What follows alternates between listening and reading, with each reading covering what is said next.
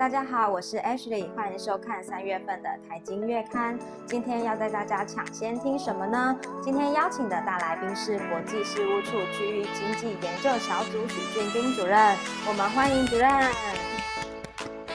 哎，Ashley 你好，主任好各位朋友大家好，啊，我是俊斌。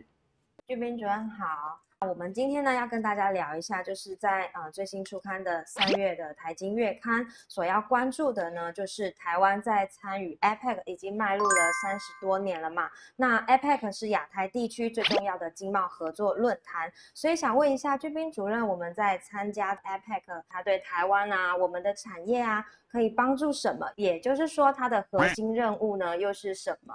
啊，APEC 是亚太区域很重要的一个经贸合作组织哦。包括我国在内，啊，总共有二十一个经济体来参加。那它横跨了东北亚、东南亚、大洋洲、北美跟南美洲。G 团体的一个成员当中，有九个是 APEC 的一个会员哦。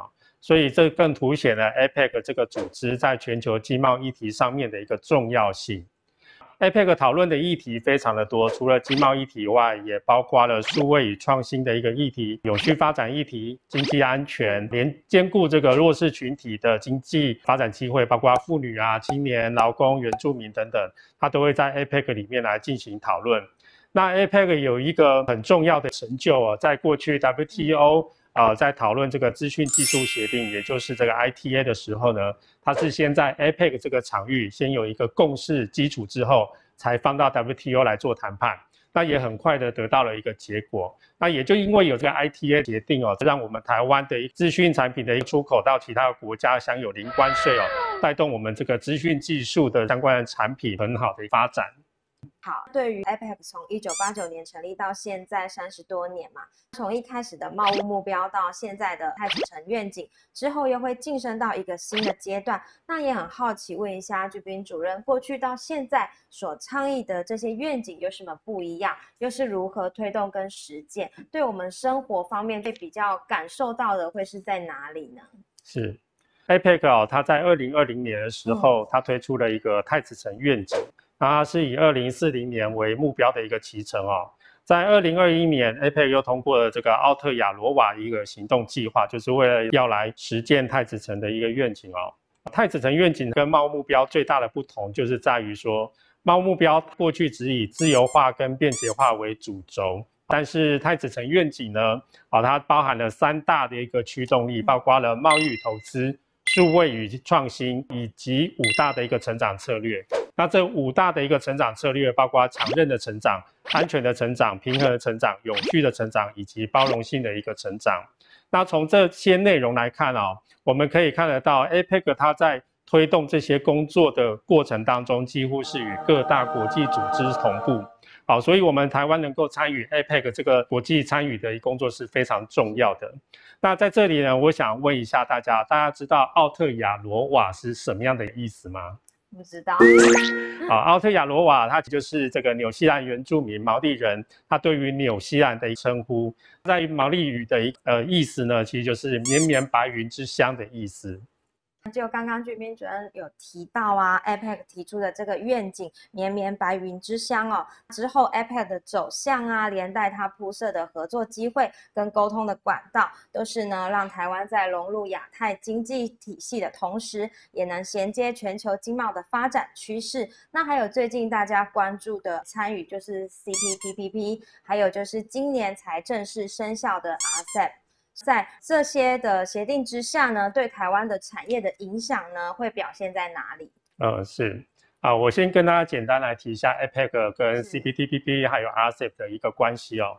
其实 APEC 它最主要的工作重点还是在区域经济整合。好，那 CPTPP 跟 RCEP 这两个区域型的自由贸易协定呢，哦，它不仅是参与的成员跟 APEC 重叠性非常的高。啊，讨论的议题呢，也几乎哦是差不多的。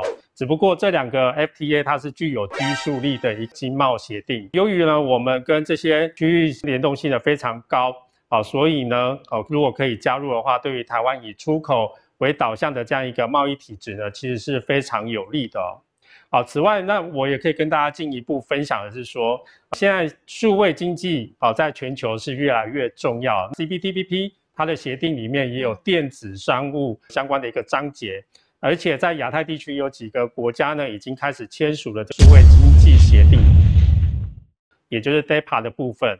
啊，这些规范内容呢，啊，对于未来的一个数位经济的一个走向，其实是非常重要的哦。那我们也可以学习这些国家他们在数位经济政策上面的经验。那对于我们未来数位经济的产业跟国际接轨上面，啊，是非常重要。对，是的，帮助。嗯，是。在呃面对 iPad 发展的新世纪啊，就是 iPad 的未来走向啊，跟居民主任刚刚有提到的，台湾呢要透过 iPad 让国际看见。那我们未来的经贸发展策略啊，跟现在我们所面临到后疫情时代，您认为说台湾在这样的状况下还会面临什么样的挑战跟机会？居民主任您怎么看？嗯，如同刚刚跟大家分享，这个 APEC 对于台湾来说，无论是在国际参与。掌握国际经贸脉动，啊，甚至是推动全球的一个经贸合作上面，其实都是非常重要的啊。那 APEC 有一个很重要的一支柱，就是经济技术合作，啊，也就是 EcoTech。白话来讲，其实就是能力建构的工作。大家可以透过经验的一个分享、资讯的交流，来相互的一个学习。那这个不是一个纯粹的谈判的一个场域。那它也不是一个你得我失的一场域哦，所以我觉得呢，我们未来在参加 APEC 上面最大的挑战啊，其实我们应该是要持续的来提升我们自己哦，因为在 APEC 这个场域，最重要的就是跟大家一起来合作，一起来迈向繁荣。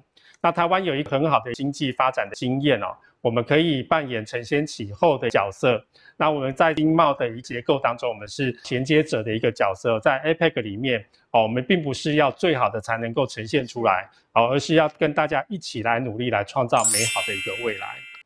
今天呢，居民主任跟我们的分享，APEC 是我们非常重要参与国际经贸的一个舞台。在这个兵家必争之地呢，台湾可以借由 APEC 倡议的计划，跟各个经济体系来分享我们的经验，甚至呢来加强推动数位经济创新的实力。也谢谢今天居民主任跟我们大家的分享，谢谢主任。呃，谢谢 Ashley，好，谢谢各位。